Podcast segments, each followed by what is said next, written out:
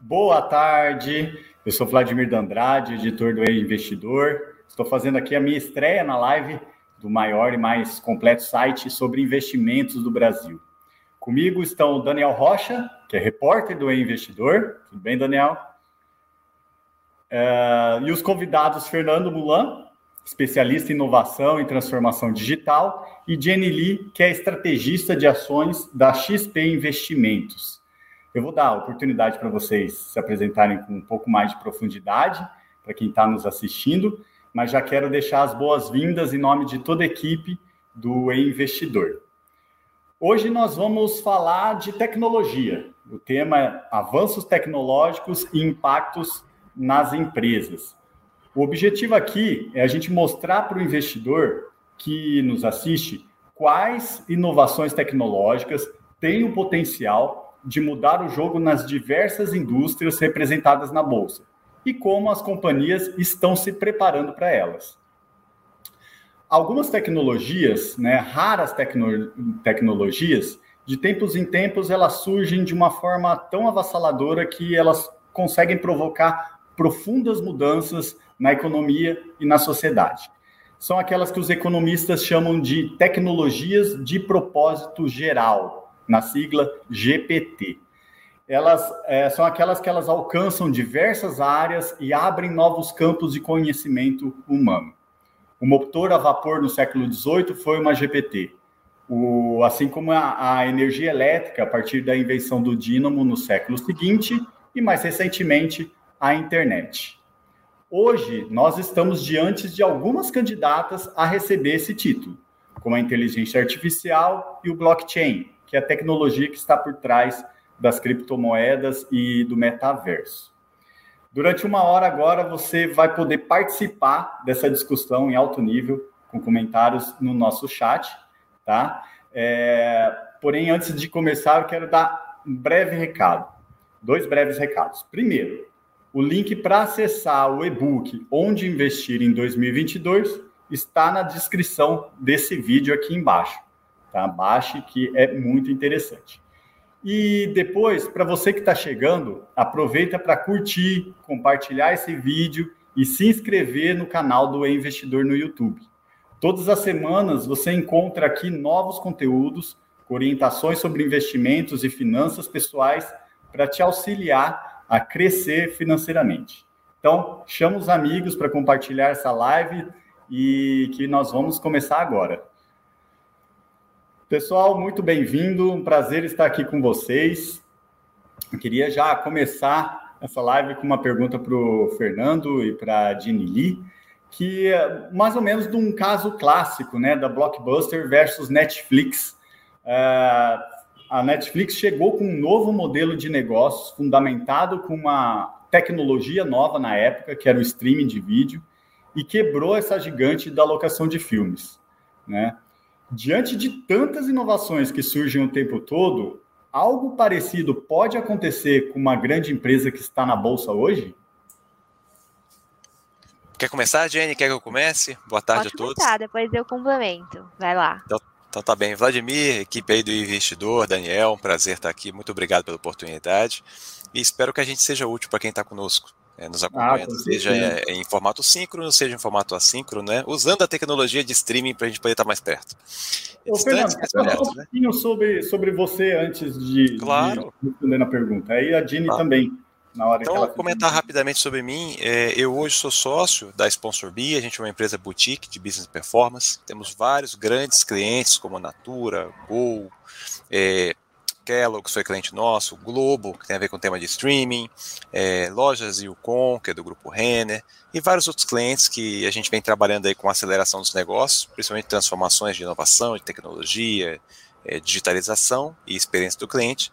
Sou também palestrante, sou é, professor da SPM, da, do INSPER e da Live University em disciplinas ligadas a esse universo, tecnologia, transformação, digitalização, e fui executivo por mais de 20 anos aí de várias grandes empresas em diferentes setores trabalhando com esse tipo de temática. Então, prazer estar aqui. Prazer é todo nosso. É, bom, Jenny, depois você se apresenta, então eu vou dar a minha introdução sobre o tema, é, Vladimir. Não só é possível, como está acontecendo, e é algo que qualquer investidor está sempre muito atento. Mas tem um ponto interessante no case da Netflix, da Blockbuster. Essas transformações elas não acontecem do dia para a noite. É muito raro.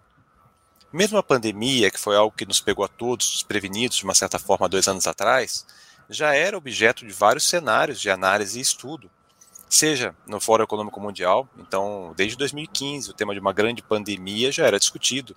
A Organização Mundial da Saúde tinha diversos cenários é, sobre como se prevenir para isso. Algumas crises pandêmicas em potencial, como o caso da MERS, como o caso da SARS, foram contidas a tempo, mas é, custou a todos é, entender o tamanho da, do impacto que o que aconteceu com a Covid-19 poderia trazer para a economia mundial. É, a gente tinha já relatos da China no final de dezembro, início de janeiro, e da doença se espalhando pela Europa até que ela chegou em todos os países do mundo, mas no imaginário, é, no inconsciente popular e do próprio investidor, às vezes é muito difícil você tangibilizar um cenário de extremo risco, de extrema gravidade. Isso também acontece com as empresas. Então, é, quando as empresas começam a usar tecnologia para criar novas formas de gerar valor, seja para os seus clientes atuais, seja para clientes em potencial futuros, disruptando cadeias de, de valor é, tradicionais ou novas, é, isso muitas vezes não passa percebido numa análise de cenário competitivo e é aí que tem um insight ou alguma sacada que os investidores mais bem informados, que acompanham o canal né, aqui do Investidor, que têm acesso a informações e processam elas com um grau de assertividade acurado, vão tentar buscar formas de se proteger dessas transformações e, ao mesmo tempo, é, capitalizar seus próprios investimentos, ou os investimentos que gerenciam, é, usando a tecnologia para prover e oferir maiores lucros, né?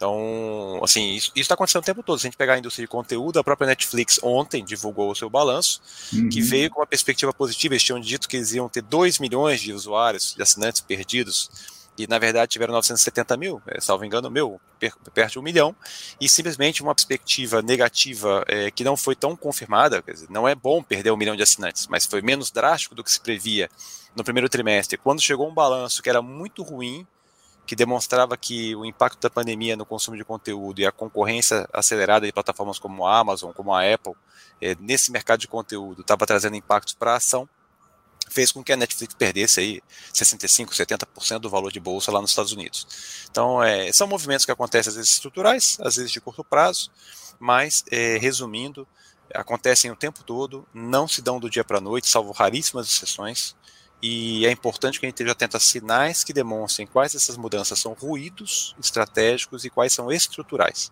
Em geral, mudanças estruturais têm a ver com perfil de consumo então você tem que analisar muito as gerações, analisar muito como as pessoas vivem, se relacionam, consomem, utilizam produtos e serviços, preferência e lealdade do usuário, e isso vai levar a uma percepção complementar de cadeia de valor, de forma de gerar rentabilidade, de meios de produção e mecanismos de transformação, que a gente vai falar um pouco hoje. hoje.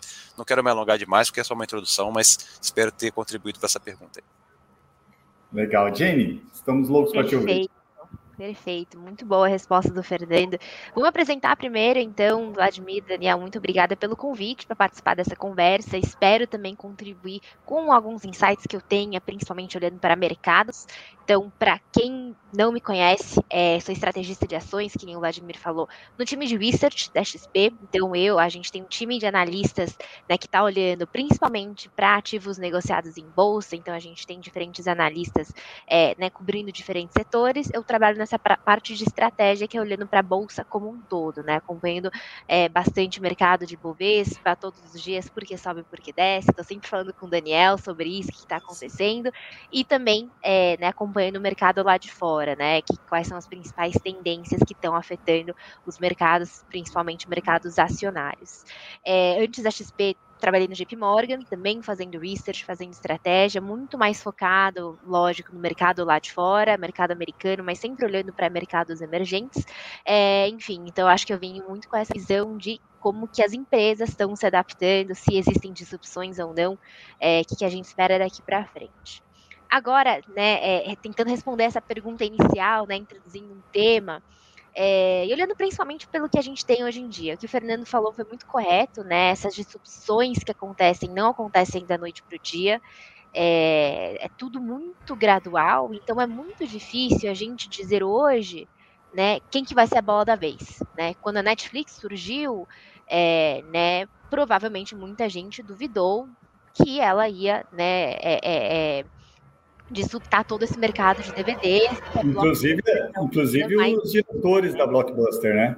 desdenharam. Exato. Exato. Então, isso acontece e é muito comum, porque é muito difícil, né? Ninguém tem uma bola de cristal para dizer o que, que, vai acontecer daqui a 2, 5, 10 anos, quem que vai ser a empresa que vai disputar o determinado mercado. Mas com certeza a gente vê vários sinais, né? É, sem olhar para a bolsa, só olhando para o mundo de startups, por exemplo. A gente tem não apenas startups de tecnologia. Na verdade, a gente tem diferentes segmentos: Insurtech, EduTech, Foodtech, Fintech. Tem uma gama muito grande agora de empresas de tecnologia que estão explorando diferentes formas de, de até disruptar os mercados mais tradicionais, né? Então, pouco a pouco a gente vai ver isso, como que isso desenvolve daqui para frente. Olhando para a bolsa, empresas já grandes, né, que, que, que existe hoje em dia, eu tem alguns exemplos aqui que eu separei aqui que eu acho que são bons exemplos de empresas que já começaram a disputar alguns mercados que existem. É principalmente lá fora, né, principalmente empresas americanas. No Brasil temos algumas, mas eu acho que se destacam muitas empresas globais. Então, não tem como não falar de Tesla, eu acho, né, que é uma empresa de, é, de automóveis, acho que todo mundo conhece, principalmente né, carros elétricos, que acho que é uma tecnologia que a gente está caminhando né, bastante nessa direção, com essa agenda de né, a gente ser mais, é, usar menos combustíveis fósseis, mas se você conversa com analistas que olham para a empresa como um todo, eles, né, você vê que também tem outras vertentes que a empresa está desenvolvendo que hoje em dia no mercado nem chega a enxergar valor, tá? É, a Tesla trabalha muito com é, é, algumas opcionalidades, como por exemplo que chamam de infotainment, né? De é um software que você está dentro de um carro, um piloto automático, e você tem entretenimento ao mesmo tempo. É futuro de robotáxis, por exemplo, é outra vertente que a Tesla trabalha. Então, é um exemplo de uma tecnologia que está já disruptando o mercado tradicional de automóveis. A gente vê várias outras montadoras tradicionais também indo nessa direção. E então, se aliando com grandes de tecnologia para isso, né? É, então vamos ver como que isso vai caminhar nos próximos anos. Acho que o Uber também, né? Acho que todo uhum. mundo aqui já usou Uber. É, eu, pessoalmente, por exemplo, não dirijo mais carro, não tenho carro e eu faço tudo andando ou de Uber. Eu acho que é, foi, trouxe uma facilidade que não existia vários, né, não vários, alguns anos atrás.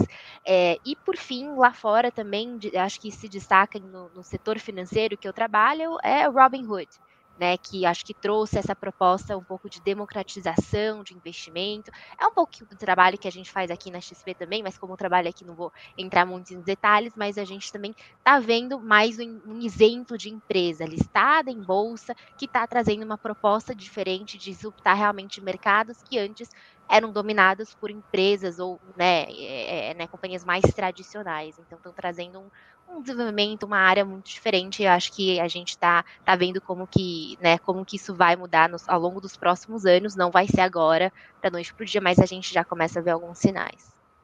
É, Fernando e Jenny, primeiramente, prazer estar conversar com vocês, falando sobre essas inovações tecnológicas e como isso pode trazer um impacto da bolsa. E aí, escutando um pouco, Jenny, o que você havia dito, né, que essas disrupções do mercado não acontecem da noite para o dia, mas, e que é difícil a gente prever o que pode acontecer em dois, cinco, dez anos. Mas a pergunta é: como é que os analistas de mercado, que estão focados ali nas operações né, feitas a cada trimestre, nos balanços das companhias, conseguem quantificar, digamos assim, projetar os impactos dessas evoluções tecnológicas para setores, companhias, enfim, como é que eles conseguem projetar isso, já que é tão Olha, difícil? Eu vou dizer que é muito difícil de fazer isso. Acho que analistas eles tentam fazer uma estimativa, é, né? O próprio Web 3.0, metaverso, já vi estimativas Bitcoin que vão de, né, de 1 a 1 milhão de dólares. Assim, não, é muito difícil de você de, determinar o preço. E eu diria que a maioria dos analistas não consegue capturar realmente esse valor. Né? O próprio Tesla é um grande exemplo de uma empresa que tem várias opcionalidades, que ela está explorando, está discutindo, tudo que, tudo que eu falei de infotainment, robotaxi, tudo, tudo isso a gente não consegue colocar um valor nisso. Então, eu diria que o mercado tem muita dificuldade de fazer isso. Eu acho que muitas dessas coisas novas que estão por vir provavelmente não estão sendo captadas no valor das ações hoje negociadas em bolsa. E aí, só para fazer um acréscimo, né, que você estava falando, Fernando, e aí já jogo a bola para o Fernando. Fernando, esse passado que a gente tem, né, sobre as inovações tecnológicas, mudanças na companhia, né, nas companhias de modo geral, podem ajudar os analistas a ter boas projeções? Eu acho que cada vez mais a gente tem que analisar as organizações como entidades que têm componentes que não são só técnicos. Você tem culturas, você tem valores, você tem muitas vezes o impacto que essas organizações privadas têm também na sociedade em geral, e isso pode trazer fortalezas ou desvantagens competitivas. Então, é, dou um exemplo. Até alguns anos atrás havia muita dúvida, a Jenny pode confirmar isso, mas ao se fazer um balanço de uma organização com umas grandes marcas, como você precificava o valor da marca no, no ativo? Então, essa marca vale 10 milhões de dólares, vale 1 milhão de dólares, vale 100 milhões de dólares. É, como é que eu faço se eu quiser comprar, fazer uma fusão, uma aquisição? Quanto que eu deveria aportar mais de caixa para poder é, incorporar essa, essa, essa marca no meu portfólio de soluções? Hoje em dia tem algumas metodologias, inclusive de rankings de mercado, para fazer esse valuation, que ainda assim é intangível, porque marca é uma questão intangível. E aí, quando você fala de como é que o analista vai trabalhar para poder reduzir as incertezas, né, Jennifer? Como é que vocês fazem no seu trabalho? É, eu, eu, uma das disciplinas que eu ministro é relacionada a projeções de futuro, tá certo? Como é que você faz o que a gente chama de strategic foresights, que é você trazer visões de cenários futuros. Então, o que você faz para reduzir o grau de erro é colocar cenários. Você coloca um cenário A para um extremo, um cenário C um outro extremo, coloca um cenário intermediário, coloca algumas dimensões ou atributos de avaliação e a partir disso você fala, tá bem. Daqui a, vou dar o exemplo dos carros elétricos, tá bom? Daqui a cinco anos a gente imagina que vamos ter mais carros elétricos ou menos carros elétricos. Se eu falar daqui a seis meses, talvez a resposta seja a mesma, mas talvez não a gasolina está baixando, a questão do imposto, as pessoas estão é, muito impactadas financeiramente por causa do cenário macroeconômico, mas daqui a cinco anos, certamente no mundo vai ter mais carro elétrico. Então você consegue ter mais assertividade e falar, olha, é, você olha as curvas passadas, como você perguntou, né, Daniel, de, de evolução dessa tecnologia que evolui a um ritmo exponencial, mas ainda tem um impacto pequeno, pouca gente tem esse tipo de veículo. Você olha a projeção futura de cenário macro, olha, deve ter mais gente que vai usar é, carro elétrico, legal, parece ser bom. Vamos cruzar com outro atributo, como a Jenny falou. Vai ter mais pessoas morando em grandes cidades ou menos pessoas morando em grandes cidades daqui a cinco anos? Outra questão complexa. A urbanização atingiu o seu pico? Nós vamos ter tecnologia ajudando as pessoas a morar em cidades de médio porte? Como é que fica a questão da mobilidade urbana? E aí vai o analista estudar cenário de mobilidade urbana.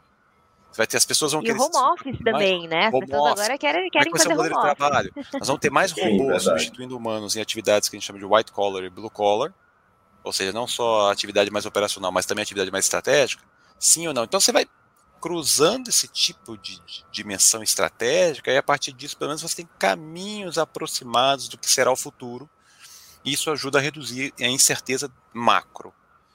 Aí, para entrar no micro, cara, a Jenny pode, acho que vale ela complementar. É, eu não sou um analista, eu acompanho tendência de mercado, acompanho papéis, acompanho empresas, sim, trabalho com isso, mas não sou do mercado financeiro, já fui mas não nessa área.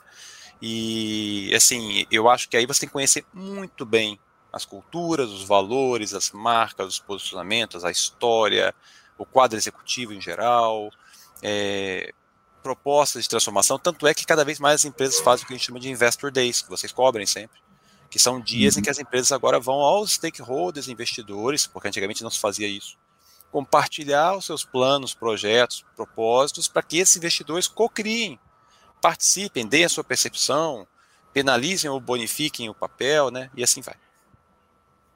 É, deixa eu complementar um pouquinho aqui. Sim, claro, né? Acho que você deu bons exemplos de metodologias que a gente pode adotar para né, tentar fazer valuation de algo que é um né, menos tangível, assim, né? E aí a gente é, acho que criptomoeda acho que é um grande exemplo disso, que acho que a gente tem muita dificuldade. Eu acho que é um exemplo de um tipo de ativo e desenvolvimento e tecnologia que provavelmente é, a gente vai ter que desenvolver uma metodologia nova para conseguir fazer é, esse, é, é, essa valoração. né? É, é, o tipo de tecnologia que eu acho que a, as metodologias que existem hoje para calcular o preço de uma ação, por exemplo, elas realmente não são tão válidas. Então, eu acho que ainda tem um passo a gente, até a gente chegar em um consenso de como os analistas calculam o preço de algo tão disruptivo assim, né? É, eu já vi por exemplo, eu já vi vários valuations diferentes. Tem gente que, por exemplo, compara com ouro, né? Que acho que essa foi a grande discussão no início. Então, comparar com o valor do ouro, qual é o tamanho do ouro, mercado, liquidez e comparar com onde ele pode chegar. Hoje em dia, acho que tem mais discussões sobre metaverso, Web 3.0, todas as aplicatividades que tem dessa tecnologia, que então entram novas coisas nesse cálculo. Eu acho que para várias coisas, ao longo dos próximos anos, a gente vai começar a enxergar uma metodologia que faça mais sentido sentido, né, os analistas vão conseguir entrar em um consenso que faça mais sentido também. Acho que isso também vai ajudar bastante a conseguir colocar um preço em nessas tecnologias novas que vão surgindo. Daniel, um é comentário adicional rapidamente, tá? É, é claro. é, muito importante separar, talvez até tenhamos tempo de abordar isso, a, o investimento de curtíssimo prazo, de curto prazo, de médio prazo e de longo prazo. É, este tipo de transformação no longo prazo tende a impactar menos o portfólio dos seus investimentos do que o, o investidor que faz day trade, e a, é, a, até pegando um gancho, é muito interessante isso que a, que a Gini falou, porque isso acontece com startups também. Né? Na hora de fazer um valuation né, de uma empresa é, mais tradicional, digamos assim, se faz pela técnica de fluxo, fluxo de caixa descontado. Uhum. Então, tem uma metodologia para isso. As startups chegaram com um, um, plano de negócio de criar alguma coisa, né? Então, essa metodologia já não servia. Né? Então, isso é um mercado que também está, uma coisa que também está em desenvolvimento.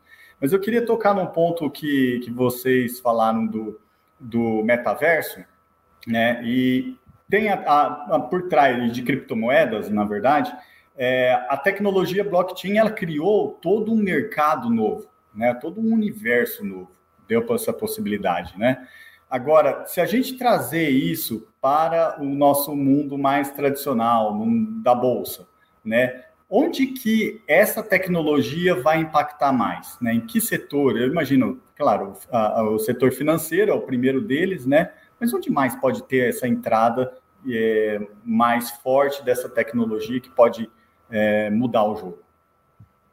Vamos lá, vou começar respondendo aqui, tá? É, sobre metaverso, criptomoedas, tudo que está acontecendo, acho que isso com certeza é algo que vai trazer uma, uma mudança muito assim, grande para todo mundo. É, é, algo no longo prazo. Acho que ainda a gente está muito início de uma tecnologia, assim, nos primeiros passos, então é difícil da gente dizer exatamente o que vai acontecer. É, mas eu diria que, assim, eu acho que é uma tecnologia que pode disruptar todos os setores. Tá? Aliás, um comentário interessante que eu acho, né, eu falei que a gente tem EduTech, FoodTech, enfim, Tech.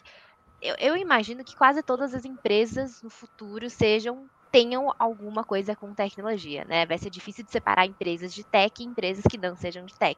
Provavelmente tudo vai caminhar em direção a isso.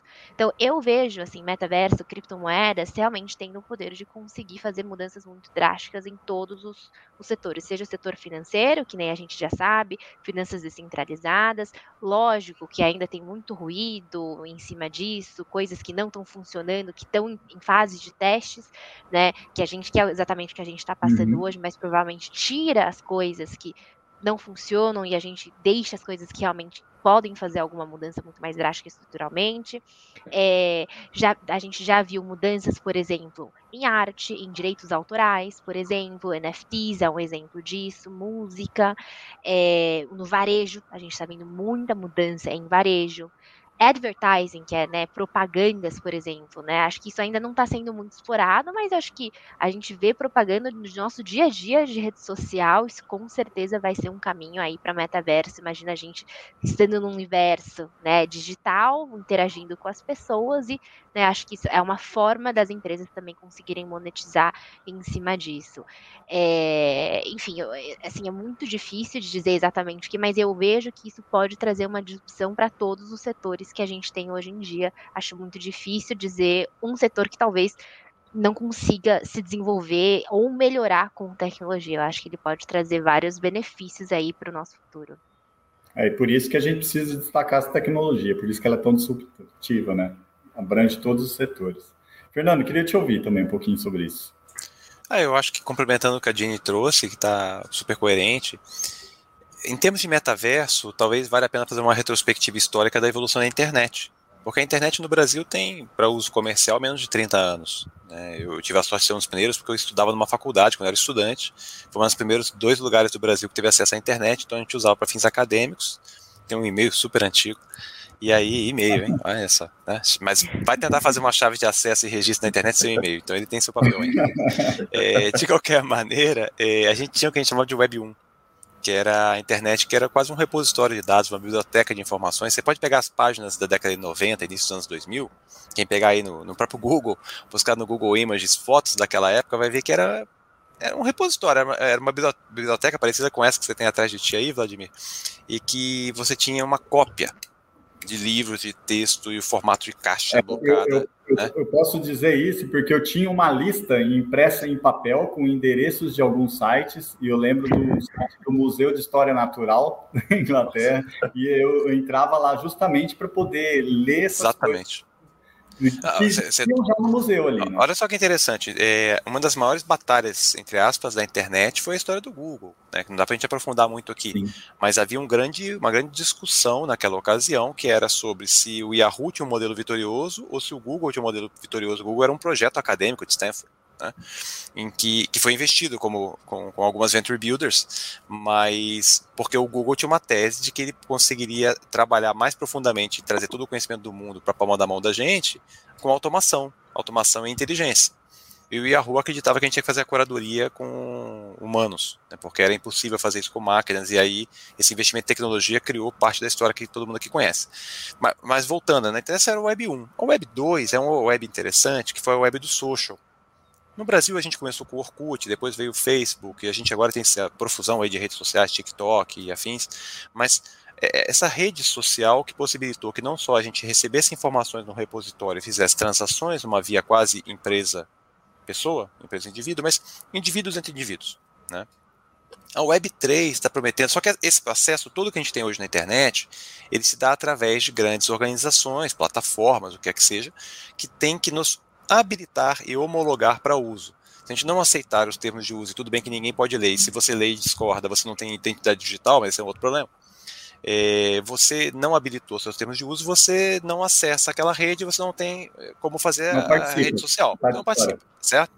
A Web3, usando o blockchain como premissa tecnológica, e que é uma coisa que é um pouco mais complexa, então é, vale estudar, vale se aprofundar, porque blockchain em si já exige um conhecimento técnico que a maioria das pessoas não tem para pelo menos saber o fundamento, e começou em finanças por causa das criptomoedas, mas realmente está se espalhando muito rapidamente, a Web3 ela parte do princípio em que você não vai ter mais esses grandes centralizadores e agregadores de informação, mas sim que o mesmo protocolo comum, essa linguagem, para simplificar muito a questão, pode ser usada por qualquer pessoa no mundo para criar uma rede própria, um caminho próprio de, de, interação entre empresas, indivíduos, indivíduos com indivíduos, e que isso deveria dar acesso mais democrático ao digital. Né? Então, assim, veja quantas premissas e, e, e, afirmações que ainda carecem de maior fundamento estão por trás desse conceito que vem sendo testado, praticado, mas na primeira crise financeira que tivemos pós-guerra da, da Ucrânia com a Rússia, criptomoedas desabaram, né? E então um valor muito aquém do teto desde 65 mil dólares do Bitcoin, batendo, bateu agora Elas 18 mil dólares. Não são independentes como todo mundo achava, né? eu, eu, eu, fiz esse ponto todo muito longo de Web 1, Web 2 Web 3, por quê? Porque o Web 2 tem um conceito que ele se aplica a tudo que está na sociedade e a grande parte das empresas, que é o seguinte, quem define a moeda de um país? O Banco Central. Quem define? Então você tem um órgão regulador que distribui. Quem define as leis de um país? O Congresso. Quem define... Você, a nossa sociedade foi criada sempre com órgãos de curadoria, controle, Centralizador. centralizadores que fazem com que você tenha mais qualidade, entre aspas, pelo menos mais é, certeza do que está acontecendo, né? E, e, acho que essa transformação que o Web3 promete, ela pode impactar a nossa sociedade em várias fronteiras, principalmente se em cima dela a gente aplicar a inteligência artificial. Então, assim, Quando quais as empresas vão, vão vencer nesse cenário? É, é difícil, mas como a Jenny falou, a empresa que hoje não investe em tecnologia, tire do seu portfólio. Assim, não faz sentido nenhum, né? Quando a, quando a internet nasceu, ela tinha esse caráter descentralizador, né? Mas eu acho que talvez com a blockchain que a gente consiga mesmo, é, é, de fato, na prática, tê-la descentralizada. Daniel, uma, eu quero fazer uma pergunta. Pronto, eu tenho. Mas se você quiser complementar, Jenny, fica à vontade. Ah, eu tenho uma pergunta aqui na um manga. Pouquinho. Eu queria Ah, comentar um contar, pouquinho sobre o que o Fernando falou de Web 2, Web 3.0. A explicação foi muito boa. É exatamente esse processo que a gente está passando. A gente discute aqui, entre a gente também, bastante Web 3.0. A gente está vendo muitas discussões. É, eu gosto de fazer, talvez, o paralelo de que no Web 2.0 a gente não é dono de nada. São as empresas que são donas de tudo. Quem tem os dados são as empresas, é o Facebook, é o Instagram. E no Web 3.0 tem toda essa premissa de nós, usuários, vamos ser os donos das coisas. E acho que é uma provoca provoca provocação importante, porque eu tenho muita dificuldade, até de entender e também de explicar para as outras pessoas todos esses conceitos, blockchain, criptomoedas, finanças descentralizadas, porque não é simples, né? É. Como o Fernando falou, a gente tem que estudar, né, para entender bem como que acontece. Mas a provocação que eu faço é que, assim, hoje, e-mail, internet, tá tão parte do nosso dia a dia mas ninguém sabe explicar exatamente como que eu consigo escrever uma coisa aqui, clicar no botão, isso chega aí no celular, né, de outra pessoa. Então, eu acho que vai chegar um momento, talvez, que isso seja tão natural, que a gente entenda isso, todo o funcionamento, que seja que nem nosso dia a dia agora com e-mails e mensagens, internet, né? Ninguém para e explica como a internet funciona. É, hoje a gente está tendo um pouco de dificuldade de explicar o que é blockchain, porque ainda é uma coisa muito nova. Mas acho que vai chegar um momento, quando a gente tiver uma Web 3.0 no nosso dia a dia, que vai ser super natural e a gente, enfim, não, é, não tem essa dificuldade que a gente tem hoje, que é algo que eu sinto agora de, mas espera aí, eu consigo explicar para alguém como que eu consigo mandar um e-mail no celular para outra pessoa? Não, mas eu sei que isso funciona. Pode ser que no futuro a gente tenha isso também como as novas gerações veem a internet, né? Simplesmente algo natural do mundo. Uhum. Justamente. E aí, sobre essas mudanças, Jenny, queria fazer essa pergunta para você. Quais são as empresas assim que estão realmente mais alinhadas com essas novas, tecnolo novas tecnologias? A, a, Meta mudou seu nome recentemente, né? Antiga Facebook. Ela é a companhia mais preparada para isso, o Google, enfim, é, é essas, essas companhias que lideraram a Web 2.0 vão ser as companhias que vão liderar a Web 3.0 ou, ou ainda há um campo indefinido para isso? Vamos lá, você citou a Meta, né, conhecida como Facebook. Não diria que ela é a mais preparada, mas ela com certeza fez o maior barulho no mercado por ter se inspirado no metaverso para renomear a empresa para Meta, né? E também trouxe esse, acho que conceito para muita gente que antes não conhecia.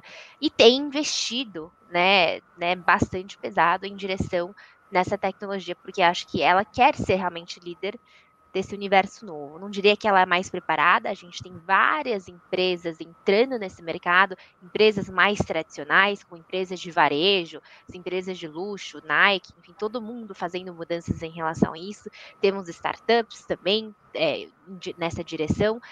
É, eu realmente acho muito difícil dizer quem que vai ser a ganhadora, né? O, o Fernando falou um pouquinho sobre crise, né? Se você olhar para bolha da internet, por exemplo, né? Lá nos anos 90 que teve aquela euforia com, com empresas de tecnologia, né? É, e aí teve a bolha, estourou, várias das empresas foram, né, desapareceram, mas eu acho que é justo dizer que é, a internet sobreviveu, a tecnologia sobreviveu e tiveram várias histórias de sucesso em cima disso.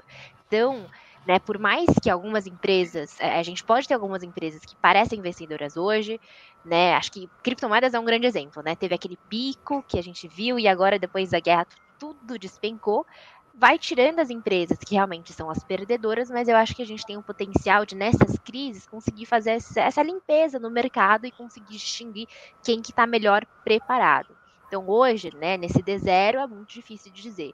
Meta especificamente, não sei dizer que é a mais preparada, que vai ser a mais, né, a, a, líder nisso. Eu diria que ela tem bastante pressão por ser uma empresa listada em bolsa, com outras operações, né, está sendo julgada, analisada por analistas todo trimestre em relação quanto que ela ganha, qual que custo que ela tem. Então, eu acho que ela tem um pouco de mais dificuldade para conseguir realmente falar, olha, eu vou gastar 10 bilhões de dólares em cima disso. Foi exatamente o que aconteceu, e depois ele falou: peraí, vou segurar um pouquinho, porque eu vou cortar os custos, porque essa é a preocupação do mercado, quando você é uma empresa né, negociada em bolsa. Então, é uma empresa que é está aí nos holofotes, querendo ou não, ela está sob escrutínio dos analistas, então nem sempre consegue fazer todos os investimentos que ela quer fazer, porque é, né, os, os, acionistas e os analistas querem ver né, lucros, querem ver corte de custos, especialmente nesse cenário macroeconômico bastante difícil que a gente vive hoje.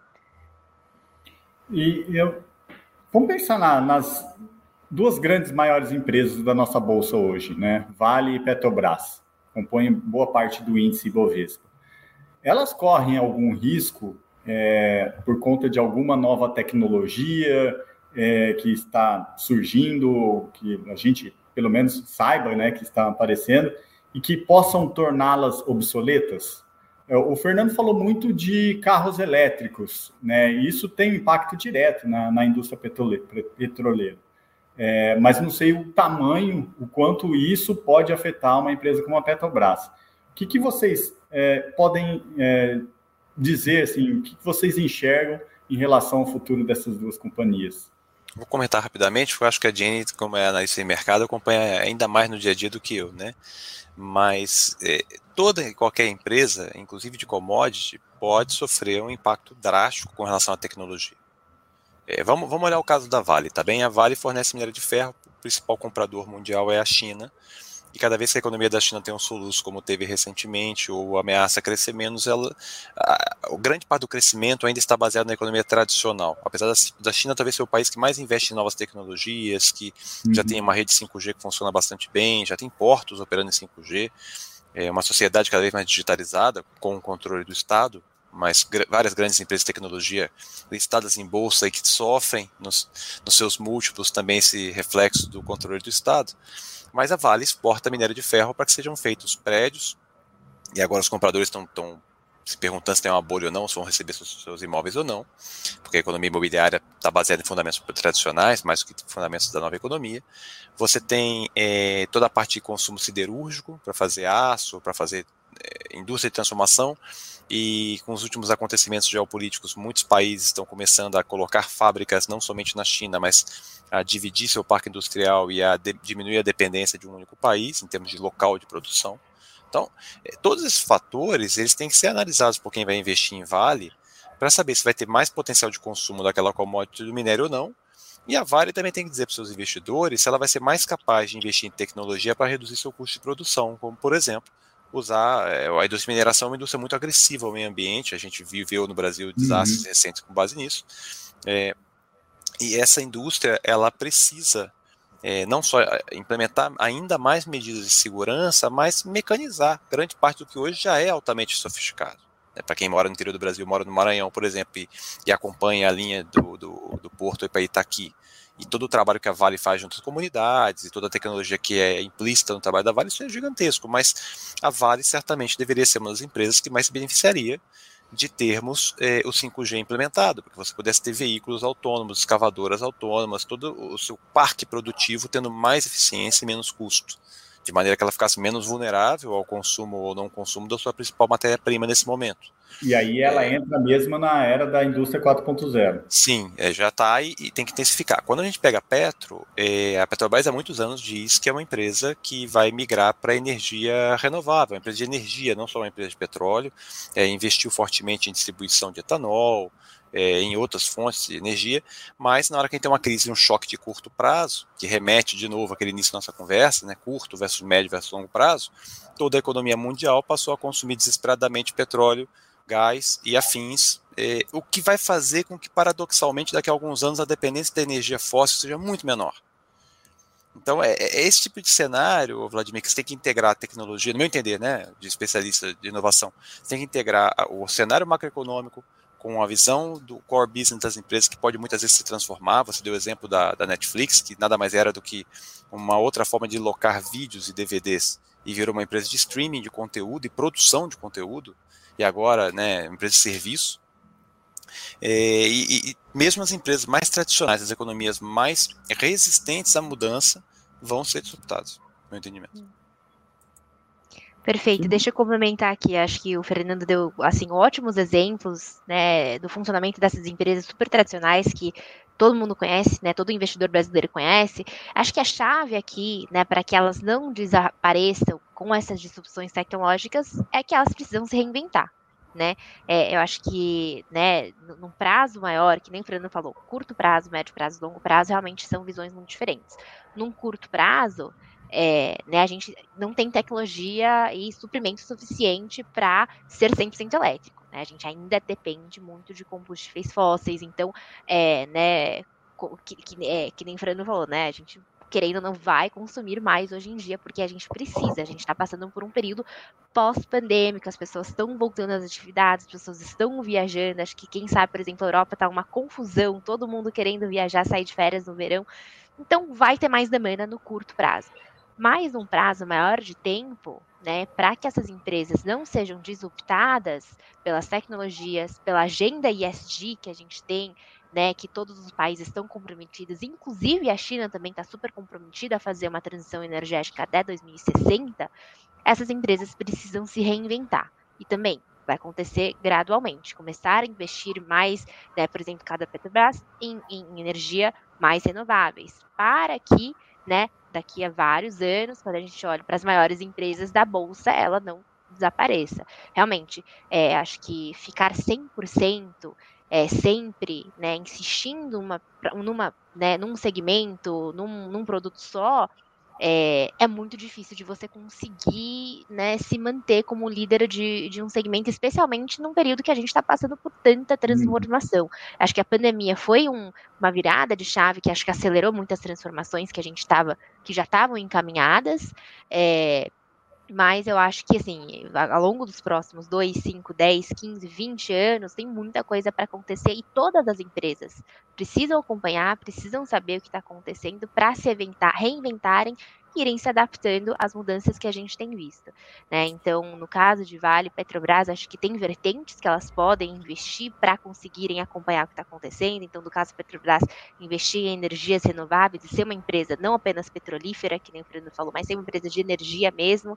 A Vale, ela produz minério de ferro? Sim, é o principal produto dela mas ela também trabalha com outros metais. E querendo ou não, os outros metais vão ser chaves aí no desenvolvimento de que a gente tenha internet, que a gente tenha 5G, é, na conexão de pessoas, né? Cobre, lítio, vários metais Baterias, vão ser chaves, né, eles vão ser chaves né, no desenvolvimento dessa tecnologia. Hum. Então, é, a própria Vale também vai ter que trabalhar né, em, em, em conseguir, é, né, conseguir também se, se colocar como dominante nos metais que vão ser os mais demandados ao longo dos próximos anos. Só um comentário rápido, assim, imagina, logística. Olha o conhecimento que essas empresas têm de cadeias globais de logística. Quer dizer, no momento que isso tornar um negócio interessante, será que elas não podem verticalizar parte das suas operações, será que já não fazem isso, não têm esse conhecimento? E atuar com novas linhas de negócio? Então, é, tem esse tipo de transformação que pode acontecer também. Né? É, na China, é... a tendência das grandes empresas é sempre verticalizar, né? Aqui, eu no, acho que no, no, no Ocidente é mais é, focar no core business e, e, e, e terceirizar o resto. Daniel, Pronto. É, Jenny, você estava comentando sobre, enfim, tanto Jenny quanto Fernando, vocês estavam comentando sobre essas empresas, né, que estão acompanhando essas inovações. A gente estava falando mais precisamente da Vale, da Petrobras, mas assim, no caso da Petrobras e de outras, né, é, empresas voltadas para o setor de petróleo, é, se elas fizerem uma mudança, digamos assim, voltada para a produção de energia renovável, mas há outras companhias que já têm mais experiência, que já estão nascendo na produção de energia renovável. Quais são os riscos, digamos assim, para essas companhias tradicionais nessa mudança de, é, nessa mudança de atuação, no foco, no, no, na mudança do foco da sua atividade, saindo, por exemplo, da produção é, da oferta de petróleo e, e olhando para a energia renovável, quais são os riscos que essas empresas devem enfrentar ao longo dos anos? sim. Assim, acho que tem vantagens e desvantagens de você já ser uma empresa grande, dominante em um determinado segmento né? A vantagem é que você já é um nome conhecido, é a vantagem é que você já tem um market share daquele, daquela indústria. Então, é, acho que é muito uma, uma questão de você conseguir se adaptar à realidade, adaptar as mudanças para conseguir acompanhar as mudanças do mercado. Uma empresa que nasce né, já com uma tecnologia disruptiva, ela tem essa vantagem de que ela está 100%, né, o core dela é isso. É, mas também ela tem outros desafios. Tem o desafio, eu acho que também muito regulatório, que acho que tem é, bastante risco nesse caso, de, porque a gente está trazendo mudanças que, dependendo do setor, da indústria que a gente está atuando, pode ter muitas barreiras para startups, para empresas de tecnologia entrarem, por exemplo. Então, existem aí algumas, é, acho que existem algum, algumas barreiras, algumas, alguns obstáculos para empresas novas conseguirem entrar e disruptar um mercado. É, mas aí depende muito do setor. Acho que setor, talvez, de exemplo, saúde, por exemplo, nos Estados Unidos, o setor de saúde é super regulado, muito difícil, né, é dominado por grandes empresas. Então, é um setor, por exemplo, que acho que seria difícil de uma empresa super nova entrar, né? Tecnologia, talvez, por exemplo, é, mercado financeiro, né, que eu trabalho hoje em dia. No Brasil, especificamente, a gente tem um banco central mais progressivo, nos mais progressivos do mundo. A gente tem PIX, a gente tem é, todas essas iniciativas que o próprio Banco Central está colocando, que nos Estados Unidos, por exemplo, não tinha. Né? É, lá a regulação sobre bancos é muito mais restrita. É, uma coisa parecida com o PIX veio de iniciativa privada, na verdade né? Então vai depender muito da região, do país, do mercado. Então acho que tem é, ainda vários obstáculos, porque as empresas novas que estão surgindo, que vão ter que né, passar por isso, e dependendo do mercado que ela atua, pode ser mais fácil ou menos de e trazer esses, essa dificuldade para as empresas né, maiores. Acho que bancos talvez seja um bom exemplo, porque lá fora a gente viu os grandes bancos correrem um pouquinho atrás depois que viram algumas tecnologias surgindo é, né, disruptando, e aqui no Brasil, pelo contrário, a gente viu o Banco Central né, fazendo iniciativas, então a gente teve menos barreiras, na verdade, por aqui. O Daniel, eu acho que vale complementar o que a Jenny falou, que é pensando um pouquinho o que é inovação, né? Porque a inovação nada mais é do que você achar uma forma diferente de fazer algo que até então você operava de outra maneira. E, e pegando o case da Petrobras, né? A Petrobras é extremamente inovadora. A tecnologia de exploração de petróleo em águas profundas foi toda desenvolvida aqui no Brasil pela Petrobras né, é, que possibilitou que em grande parte da, da, das bacias petrolíferas até então, que já pareciam esgotadas, que se encontrassem novas formas de, de recurso e, de uma maneira ou de outra, isso aumentasse a quantidade de óleo disponível no planeta. Só que, é, assim como a indústria farmacêutica que a Dini comentou e várias outras indústrias, em geral, quando se pensava em inovação até o início dos anos 2000, era muito centrado na inovação interna, feita e paga pela área de pesquisa e desenvolvimento das próprias grandes corporações. E aí, com o surgimento das startups, o que a gente percebeu, eu, eu esqueci de falar, eu sou cofundador de um grupo de investidores anjo, a gente investe em alguns segmentos, né, tem nossa tese de investimento, e acompanho, acompanho bastante de perto esse mercado. Mas de início dos anos 2000 para cá, particularmente agora, com mais liquidez no mercado, o que a gente vê, e mais tecnologia, que possibilita que cada um possa empreender na sua própria casa, no seu quintal, como era no Vale do Silício antigamente somente, é, a gente vê muitas e muitas soluções sendo criadas no que a gente denomina inovação aberta, que não é inovação fechada, que é feita nas grandes empresas, inovação aberta é feita pelas startups, por qualquer um de nós. E as grandes empresas, todas elas têm um percentual de investimento ou alguma participação, algum vínculo ao ecossistema de inovação aberta, inclusive ajudando a co-criar essas soluções ou financiando para poderem se beneficiar do que o mercado está trazendo de uma maneira mais rápida do que elas conseguem.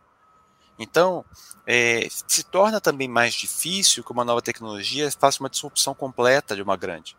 Porque, em geral, essas grandes empresas vão comprar a, a startup, vão aportar, vão ter uma participação delas, e, e, isso faz com que fique mais difícil sair dos grandes é, oligopólios também porque a inovação de uma forma ou de outra ela depende do investimento, depende do fomento público, do fomento privado, e o fomento privado cada vez mais de uns anos para cá é feito pelas grandes empresas para que elas reduzam seus riscos competitivos de exposição a soluções que vão de uma maneira ou de outra fazer com que elas percam sua, sua razão de ser. É, as grandes elas acabam ah, adquirindo a velocidade das, das startups, né? É muito mais difícil delas se movimentarem, então elas acabam usando esse, Você preserva os dois negócios, sabe, Vladimir? Você fala, tá bom, tem um é. negócio novo que é pequeno, cresce uma taxa muito grande, eu vou ter um pedaço dele e eu preservo o meu grande negócio que de repente cresce uma taxa menor. Né? Com menos risco. É, a gente falou, citou é, Indústria 4.0 e o Rodrigo Souza, que está nos acompanhando aqui, ele pergunta: o que é a indústria 4.0 e, qual, e como o mercado vem se adaptando a essa mudança? É, já até estendo para é, empresas, para vocês citarem algumas empresas que podem se, que estão se destacando talvez nesse, nesse movimento de modernização do seu parque industrial.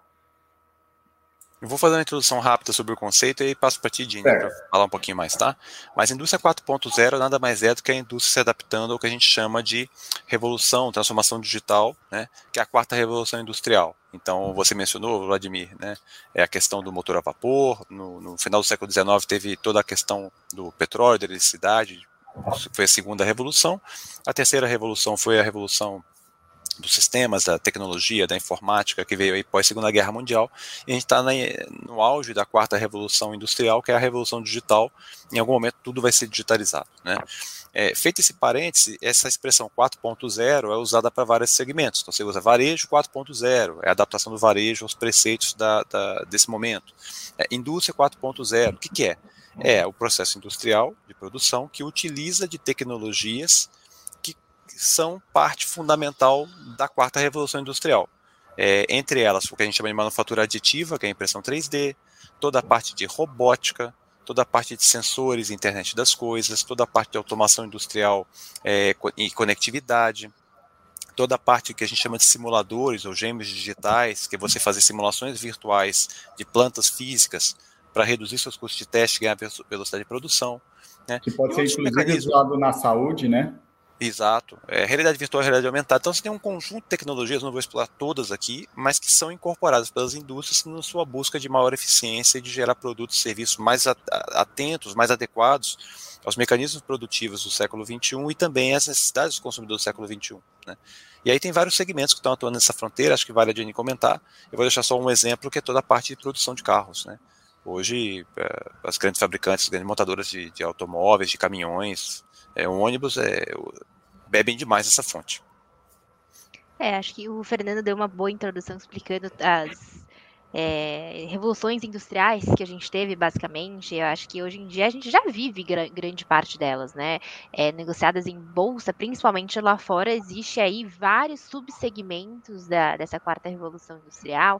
É, de empresas de tecnologia que atuam em diferentes segmentos. Talvez lá fora a gente pode, ser, pode pensar em, por exemplo, biotecnologia, né? pesquisas feitas né, é, nesse, é, é, na indústria de, né, é, é, de biologia, por exemplo, enfim, tem, tem muitos exemplos lá fora. Eu acho que para quem quer investir nisso principalmente, existem opções.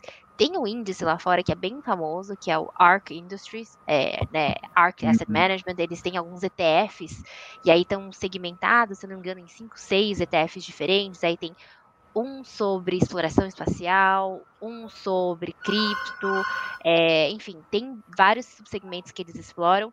E é exatamente né, uma forma de, para quem está interessado um pouco especificamente nisso, de investir nessas novas indústrias disruptivas. Lógico, no curto prazo, diria bastante cuidado com isso porque hoje a gente não sabe quem que vão, quem que vão ser as vencedoras dos próximos vários anos, né? E no curto prazo, depois acho que provavelmente o Daniel provavelmente vai puxar um pouco disso, que a gente está passando por um cenário macroeconômico que está muito difícil para essas empresas. É, então, né, para quem for olhar especificamente investimentos nessas empresas, empresas negociadas em bolsa que estão trabalhando com isso, não, te, não se assuste tanto, né, que a gente está passando por um período um pouco conturbado, é, e realmente, né, acho que essas crises, como eu falei, elas vão filtrar um pouco das empresas que não estão tão preparadas assim e deixar, né, é, né, e a gente vai conseguir ver melhor, enxergar um pouco melhor quem pode ser grandes vencedores dos próximos anos, mas lógico, né, vai depender um pouquinho do tempo, vai depender um pouco de estudo para a gente conseguir fazer esse discernimento. Bacana. O Daniel vai fazer uma última pergunta, que o nosso horário já, já vai se encerrar. É, infelizmente já está encerrando, mas, enfim, a, você até comentou, Jane, é, sobre que as empresas de tecnologia estão sofrendo, né, do modo geral, com o cenário macroeconômico. É, por que, que é, é elas estão sofrendo, mesmo sabendo que há uma visão por parte do mercado, que essas empresas de tecnologias vão ser importantes justamente porque estão apostando em inovações tecnológicas que devem ser as predominantes no futuro? Vamos lá. Em termos de macro, a gente está passando por uma, eu diria, por uma mudança de regime. A gente veio de quase 15 anos de, né, no mundo, principalmente desenvolvido, né, de é, numa economia sem juros, juros muito baixos, principalmente nos Estados Unidos na Europa, e como consequência, juros muito baixos também. E a pandemia acho que foi o ápice disso, né? Que os juros lá fora foram levados para zero. Então, é, e teve muita, muita liquidez é, injetada nas economias em uma situação né, de crise no ano passado, mas a gente realmente já vivia isso há muitos anos. Economias com juros a zero, muita liquidez nos mercados, é, e como consequência, crédito, dinheiro muito fácil nos mercados. Então, acho que teve um pouco né, de uh, alguns excessos, né, principalmente empresas de tecnologia, né, e que levou a que a gente chama de valuations muito caros. Então, acho que as grandes empresas, as FANGs lá fora se destacam nisso. O próprio S&P 500, que é, uma, que é um índice americano, que tem muita empresa de tecnologia, estava com valuation aí muito acima das médias históricas, porque eu acho que essas empresas estavam se favorecendo de um ambiente muito favorável para elas. As próprias startups estavam muito capitalizadas, a gente teve o fenômeno dos SPACs, que são aqueles cheques em branco que teve lá fora, porque tinha muita liquidez ao longo dos últimos anos. Isso favoreceu bastante o crescimento dessas empresas, mas também níveis de valuation muito altos. Agora, pós-pandemia, a gente está passando pelo contrário inflação muito alta. Acho que hoje a gente, todo mundo que está tá assistindo deve estar tá sentindo isso no bolso, mas é um fenômeno global. Como consequência, bancos centrais no mundo todo estão subindo juros e retirando os estímulos. Retirar estímulos significa que a gente está tendo menos liquidez nos mercados e né, acho que os analistas dos mercados estão reprecificando esses ativos que a gente percebe como de alto crescimento, que ainda tem muito fluxo de caixa para vir no futuro.